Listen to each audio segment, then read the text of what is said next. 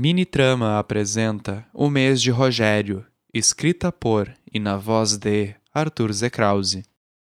13 de outubro. Às 10 horas da manhã, nós já estávamos reunidos na casa de Elisa, rindo sem qualquer moderação por Elisa ter festejado que havia comprado um espumante, mas logo depois o deixado cair sobre o chão da cozinha, quebrando o vidro e inundando o local com o cheiro ácido de uva fermentada. Nós a ajudamos com a limpeza e logo nos sentamos no sofá com vários pratinhos de petisco sobre a mesa de centro. Tatiana esticou as pernas, colocando-as sobre as minhas.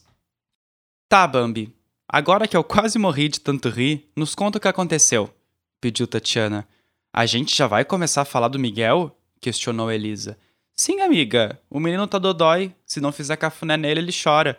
A gente sempre se reúne para falar de um deles. Parece até que são protagonistas de uma história.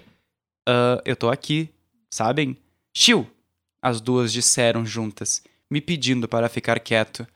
Vinte minutos se passaram com as duas conversando sobre os trabalhos que Tatiana estava gravando e os canteiros que Elisa estava projetando para casas da alta sociedade que bordeavam a cidade.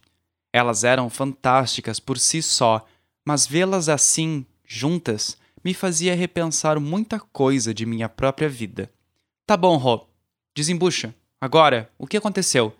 Eu olhei para as duas, como se esperasse uma nova aprovação. Bom, o Miguel mentiu sobre tudo, sobre estar mal no trabalho, sobre ser demitido e agora desapareceu. E eu tô super preocupado e não sei mais o que fazer. Não dá para acionar a polícia, né? perguntou Elisa. Não, começou Tati. É complicado. Mas a gente não pode envolver a polícia em nossa vida. A gente tem que achar ele por nós mesmos. É, eu só queria entender o motivo. Não, não tem por que ele desaparecer do jeito que ele fez. Eu nem menti desse jeito. Ele, ele nunca tinha mentido. Ah, Rogério, por favor. Tatiana aumentou o tom da voz. O Miguel te cozinha desde que você conheceu ele lá em 2014. É claro que. Ó, olha só. Pra nós, o jeito que você fala com ele e o jeito que você olha para ele não são o mesmo. Você se priva de conhecer gente nova por causa dele. Até o viúvo do Lucas é melhor do que ele. Te dá atenção, te fez até pão. O que o Miguel fez? Te deu diarreia de tão nervoso que você ficou pela imbecilidade e falta de empatia dele? Não me leva mal. Eu amo ele. Amo estar com vocês dois. Nós quatro, sabe? Mas você tem que se libertar desse sentimento que só te prende e não te traz nada de positivo. Elisa me olhou o búfalo, e piscou um dos olhos. Eu acho que a Tati tá certa. Você se doa demais para ele. Faz tudo para ele e olha o que ele tá te fazendo. E que culpa eu tenho? Como eu lido com esse sentimento todo? Você corta, disse Tati com rispidez. Você sai para conhecer novas pessoas. mesmo que eu não consiga parar de pensar nele. Mesmo que.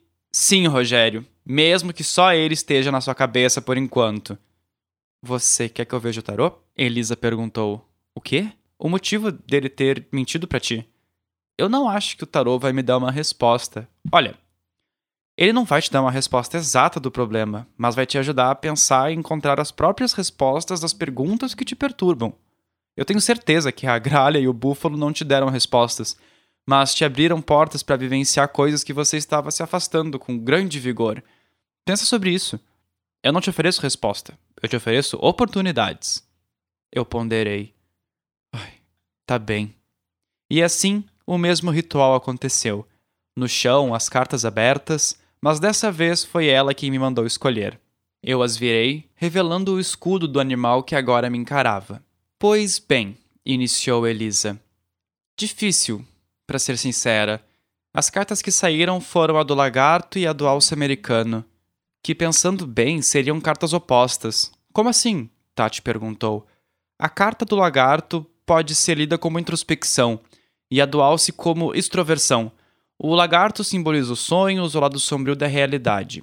Hum, Para essa pergunta, ele indica talvez conflito interior, como se ele tivesse dado um passo maior do que a perna e não tivesse as ferramentas para lidar com os problemas que aconteceram. Por outro lado, o Alce é a carta da autoestima. É a carta que diz para nós que é para nós nos orgulharmos do que nós fizemos e do que nós fazemos. mas também que o ego é a forma mais poderosa de se destruir uma conquista. Então, nem ele sabe porque ele mentiu? Eu perguntei. A carta do Alce também diz que a gente deve buscar o silêncio, para discernir quando é apropriado falar e quando é conveniente manter-se calado, ou seja, ir contra o ego. Ela suspirou.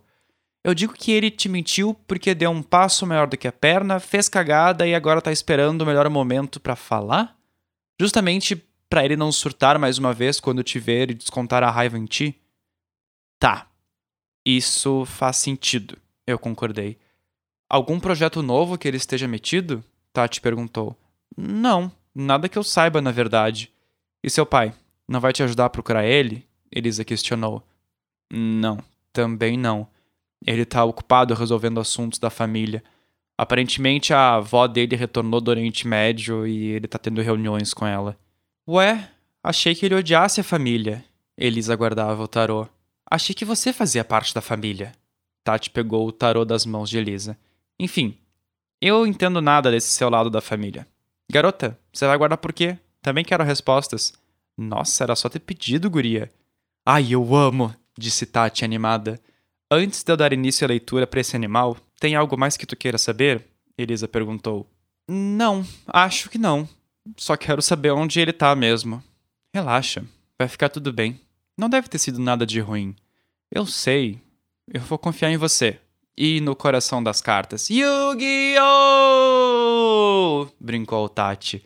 Agora chega que é minha vez. Tá bom. O que você quer saber? Elisa já embaralhava as cartas. Quando que eu vou arrumar um namoro? Fala sério, garota, disse Elisa, jogando as cartas em Tati para que ela mesma fizesse a leitura.